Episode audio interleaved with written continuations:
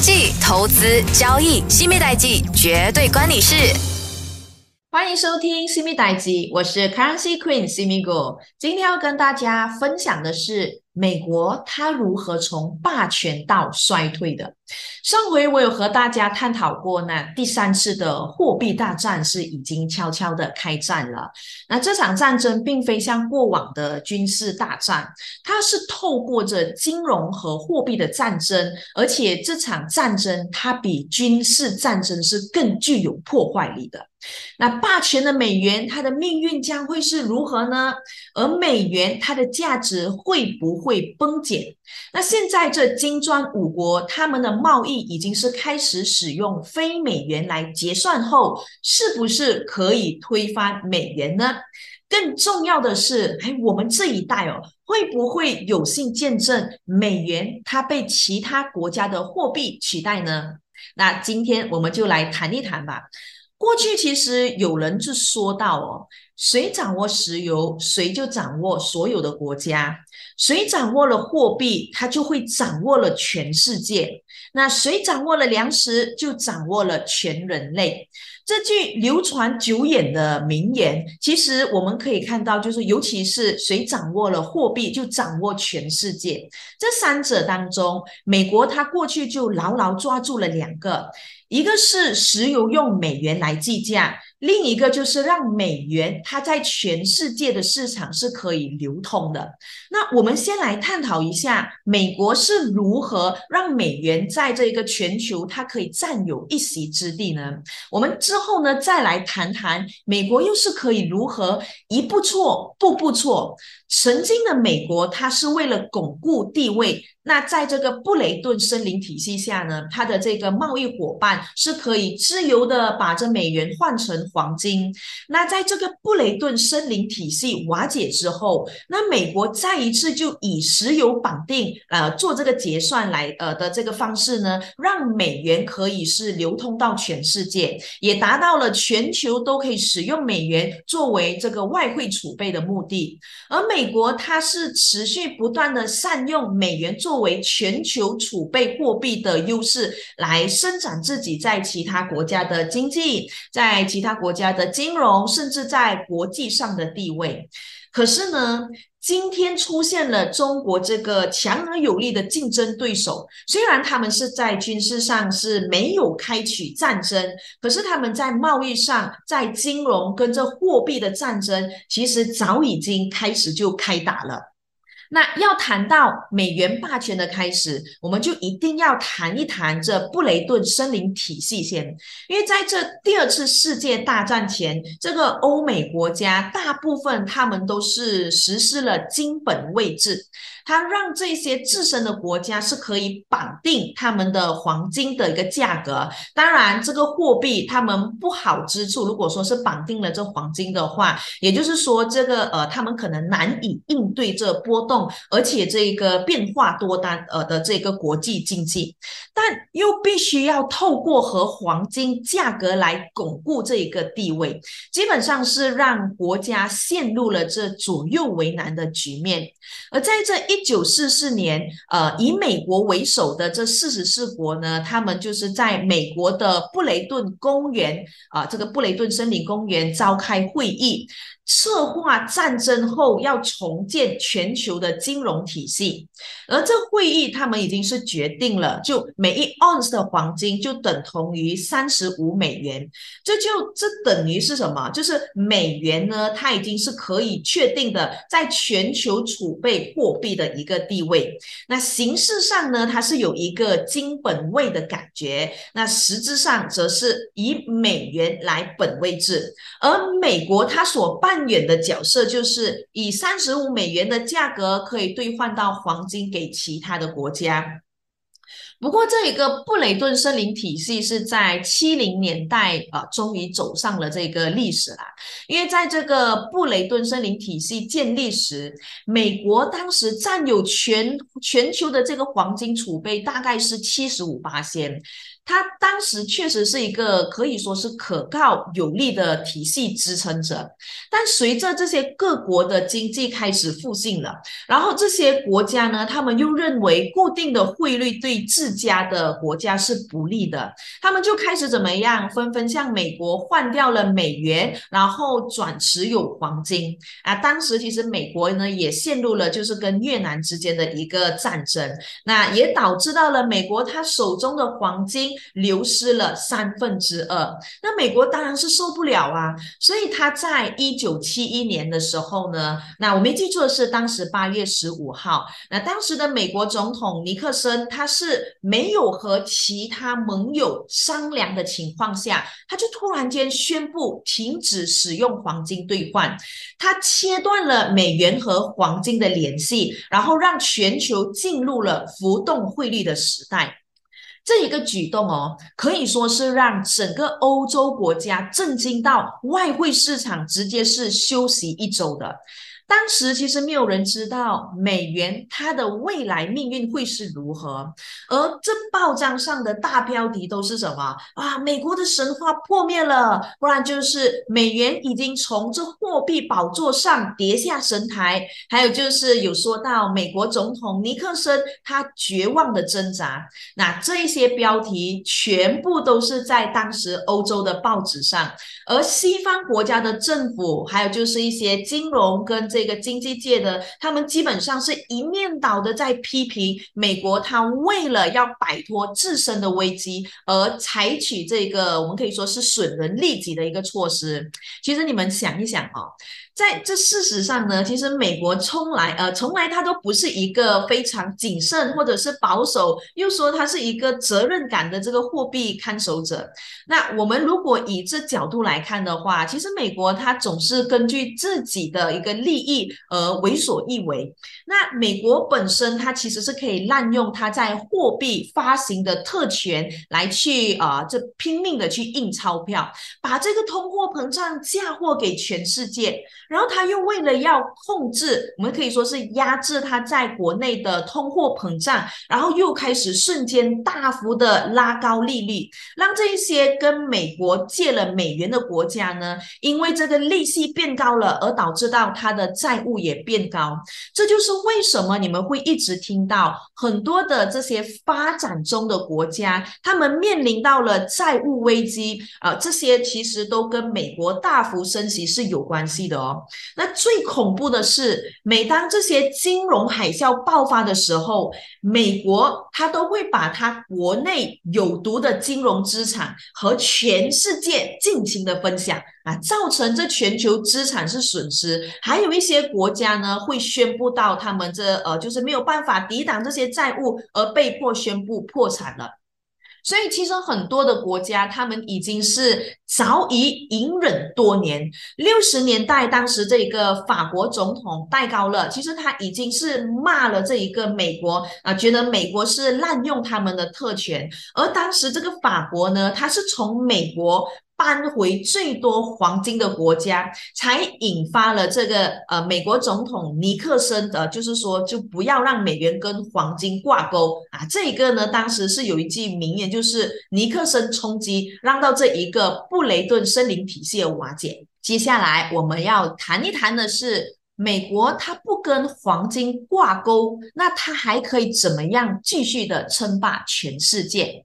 那当然，美元和黄金的固定汇率是没有办法再继续实施下去了。所以，在这一九七五年的时候，那以自我为中心的美国，他又寻找到了可以符合自己利益关系的，那就是和原油挂钩。于是，他是和这一个 OPEC 组织，那当时是包括了跟伊拉克。伊朗、沙特、委内瑞拉等原油出口大国进行了多次的磋商，终于他们达成了。只用美元进行原油贸易的协定，也就是说，美元成了国际原油计价和结算的货币。那美元之所以至今还是世界储备货币，主要原因之一是它在全球石油贸易中占有非常重要的一个地位。那石油美元体系的形成要追溯到当时一九七一年，美国政府它已经是停止用美元跟黄金兑换以后呢，那美国总统尼克森他同意向这个阿呃这个沙特阿拉沙地阿拉伯这些提供了这军火和保护。那条件是什么呢？条件是这沙地阿拉伯所有的石油交易都需要用美元来做结算。于于我们可以看到，就是这一个 OPEC 的老大，其实就是沙特阿拉伯，因为它是这这一个石油出口当中呢，可以说是最大的产油国，还有就是全球最大石油出口国。那当然，它的这一个举动呢，也让到其他这个沙特的小弟，他们也很快的采用了美元进行这一个石油交易。所以，我们就可以看到，从那个时候，石油美元体系。就从此确立了。那石油用美元来计价，它对美国来说是有多重要呢？那石油美元体系它确保了全球各国对美元，还有就是对美国国债的一个强烈需求。因为如果你要进口石油的话呢，你就需要用大量的美元来去购买石油，这些美元它就必须要在这一个呃公开的市场上可才可以购买得到。也就造成了这市场上对美国呃的一个美元的一个需求。如果不是为了这个进口这石油的话，其实这些国家它可能想都不想都不会想要去大量购买的这美元，那才就造成了就绑定石油跟美元的体系，也造致呃制造了这一个呃变成石油呢呃对于这一个呃市场的一个需求，然后市场呢对美元又有额外的一个需求。最终，美元在这石油贸易中中的主导地位呢，才让到这一个美国，它是渐渐的在每一个的贸易中占据主要的一个主导权，而就导致了这一个呃中国，还有这个当时的日本这些出口制造业大国，他们的央行为什么会一直在呃囤积这一些大量的美元？可是呢，不幸的是。近来这一些石油美元体系，它可以说是一直开始受到了这个极大的挑战。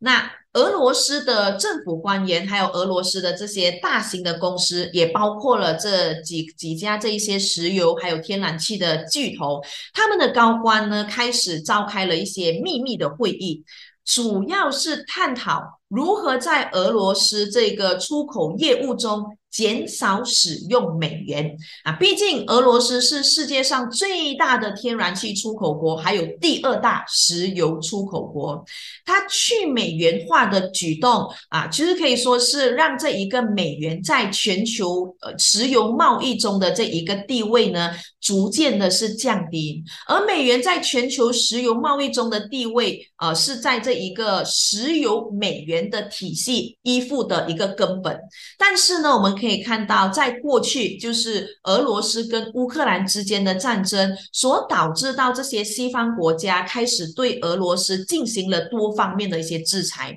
那俄罗斯的企业，它其实已经开始呃，就减少这些对美元的使用。那全球最大大天然气的国家呃的这个公司呢，就是俄罗斯天然气工业。股份公司 g e t s p r o m 那他在过去呢，他对了这一些九十 percent 的这些客户呢，是不再使用，也不再接受美元来去支付的。而这些大多数的客户，他们也都同意，并以这个欧欧元来去做这个结算。那当然，白俄罗斯他们就是同意是以用俄罗斯卢布来去做结呃结算的。那去美元化的举动呢，促使到其他的公司还有其他的国家开始用美元以外的货币来开展石油和天然气的一个交易。那俄罗斯它想要在这一个出口业务的呃这一个过程当中是去美元化，它就必须要去找到一个志同道合的贸易伙伴。那当然，他最终找到的就是中国这个大国，而且中国它又是全球最大的石油进口国，所以这中国的需求对这些国际石油市场造成了一个很重要的影响。但中国的这一个需求呢，跟这一个石油美元产生了某一些冲突，因为中国呢，它要跟这一个俄罗斯合作，那它也要减少这对美元的依赖，它开始积极的推动用人民币来支付进口的这一些所有的石油跟天然气，而全球一些最大的能源出口国，包括了这俄罗斯。伊朗、阿联酋，他们都已经同意接受用人民币来进行结算。那这些举动呢，其实都是在进一步削弱了石油跟美元的一个体系。俄罗斯它已经开始使用了其他货币结算这个石油交易。那中国它也在积极的推动，这是石油用人民币来去做结算。那考虑到这中国跟俄罗斯这两个国家在石油贸易中重要的地位，这很有可能会是对于美元的储备货币地位呢，是造成了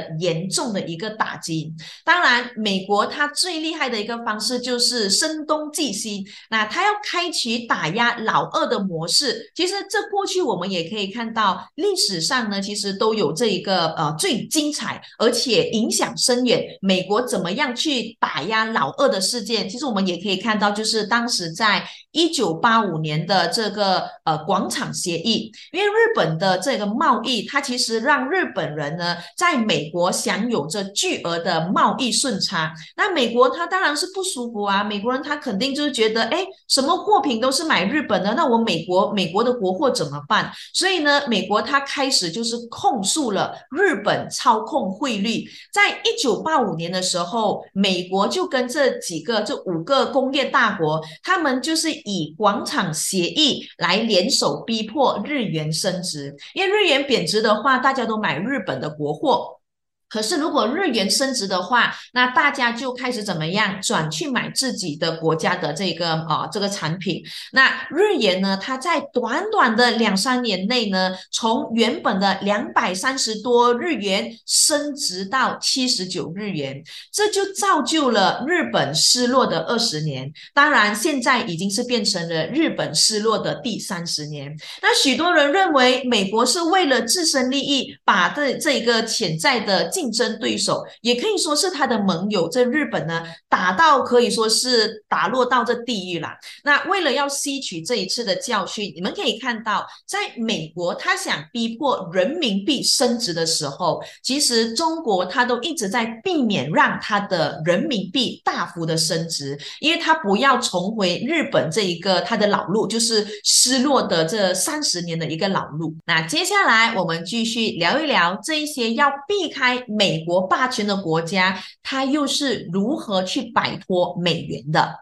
那在二零零八年发生的全球金融海啸。表面上是美国雷曼兄弟所这呃这个倒闭所引发的，那实质上就是这一个病因，其实早已经深入骨髓。那这其实是透过几年金融市场的创新，然后再把这一个房贷证券化，再把这一些有毒资产转售给全世界啊，最终让全球发病后，然后才导致到这一些金融海啸事件发生的。那当时解决的方法是各国的央行，他们联手向这金融市场注资了上兆美元，然后美联储呢又开始启动量化宽松，也就是我们所谓的 QE。而美国它在二零幺四年准备退场的时候，又换了这个欧洲央行，还有日本央行，他们接手继续的去搞大这 QE。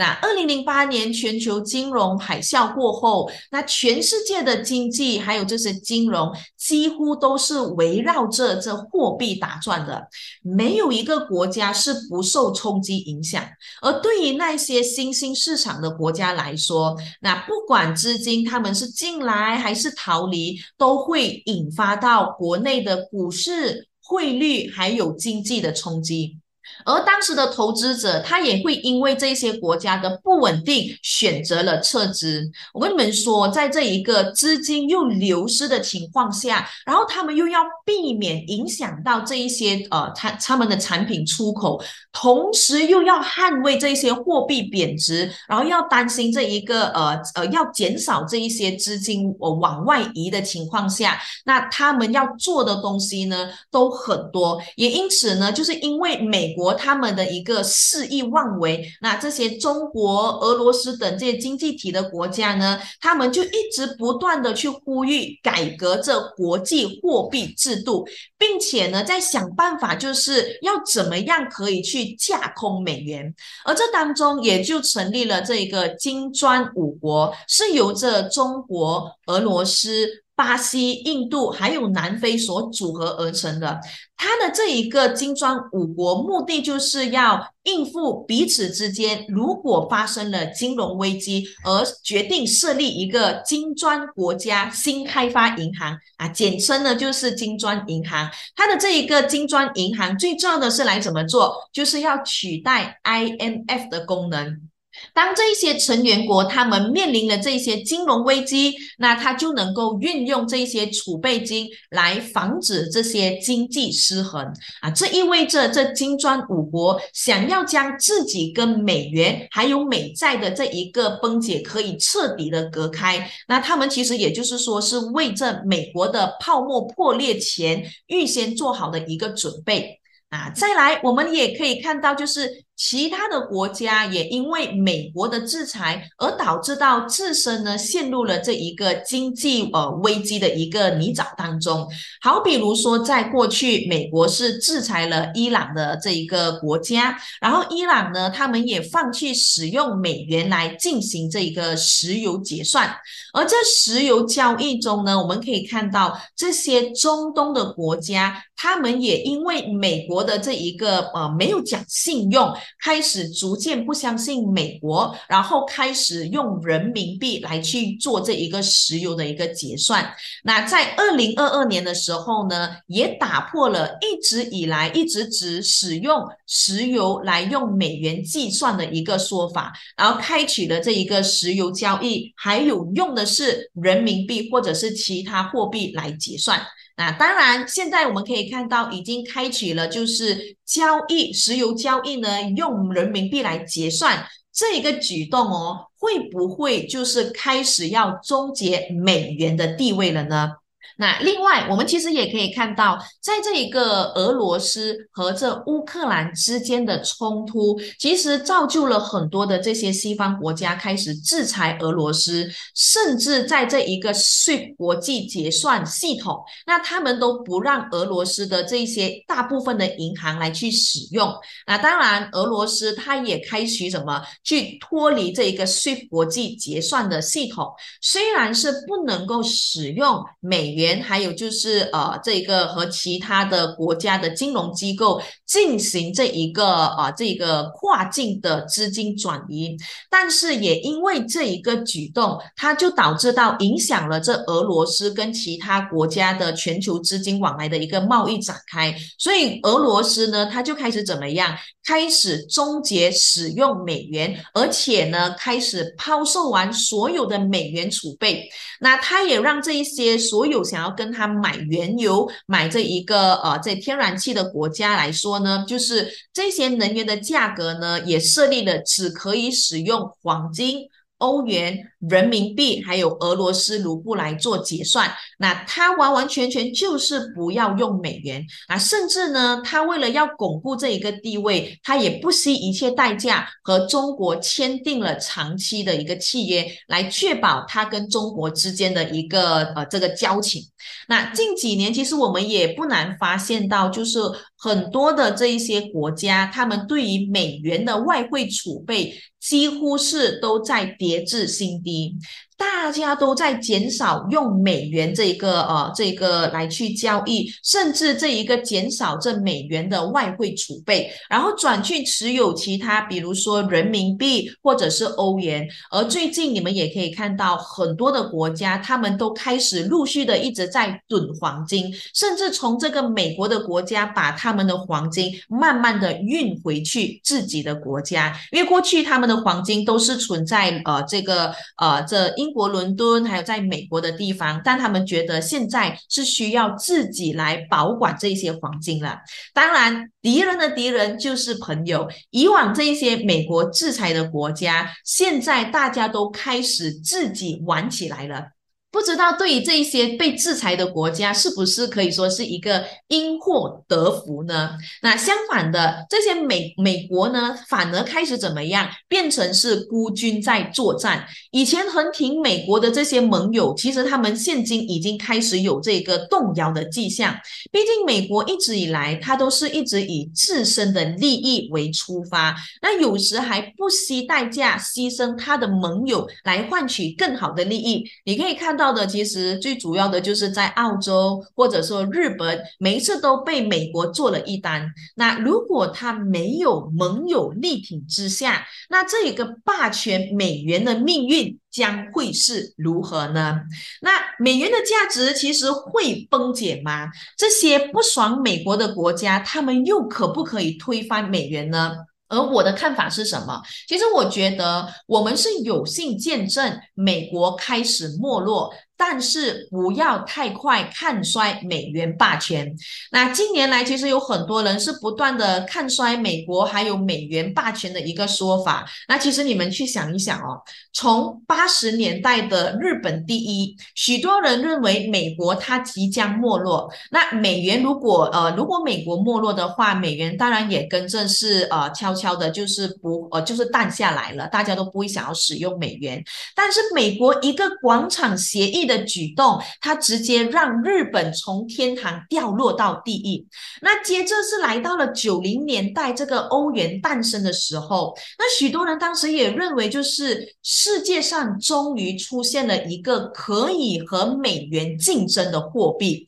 可是你陆续就发现到，哎。欧债危机的风波不断，然后这欧元最终会不会瓦解，还是一个未知数。那来到了二零零八年这一个呃这金融爆发以后呢，美国的这一个呃这个爆发可以说是延烧到全球的这个金融海啸。那当时这个中国的实力也开始慢慢的凸显出来了。那很多的这一些国家，甚至一些财经人士，他们也预测这中。国几时可以去超越美国，成为全球最大经济体的时间，呃，可以说是慢慢的、不断的在提前。从这一个呃，当时预测是在二零三零年，现在呢开始预测就是到二零二五年，中国就可以取代美国成为全球最大经济体的国家。那是不是美国这一个衰落的迹象又可以说是指日可待了呢？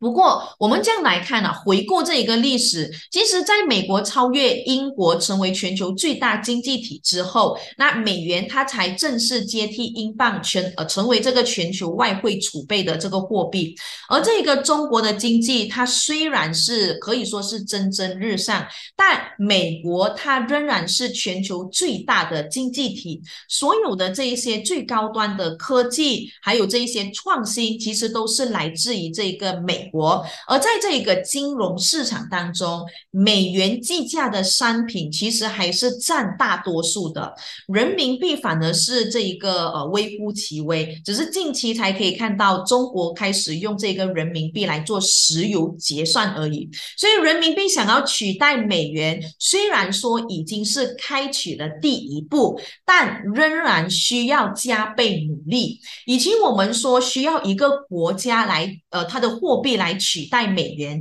倒不如我们来期待这些金砖五国，或者是开始不跟美国玩的这些国家，把美国孤立以后，没有让美国参与市场的情况会是如何啊？好了，今天呢，我们就先聊到这里，继续留守有内容的 CMI 代集，我是 Currency Queen CMI Go。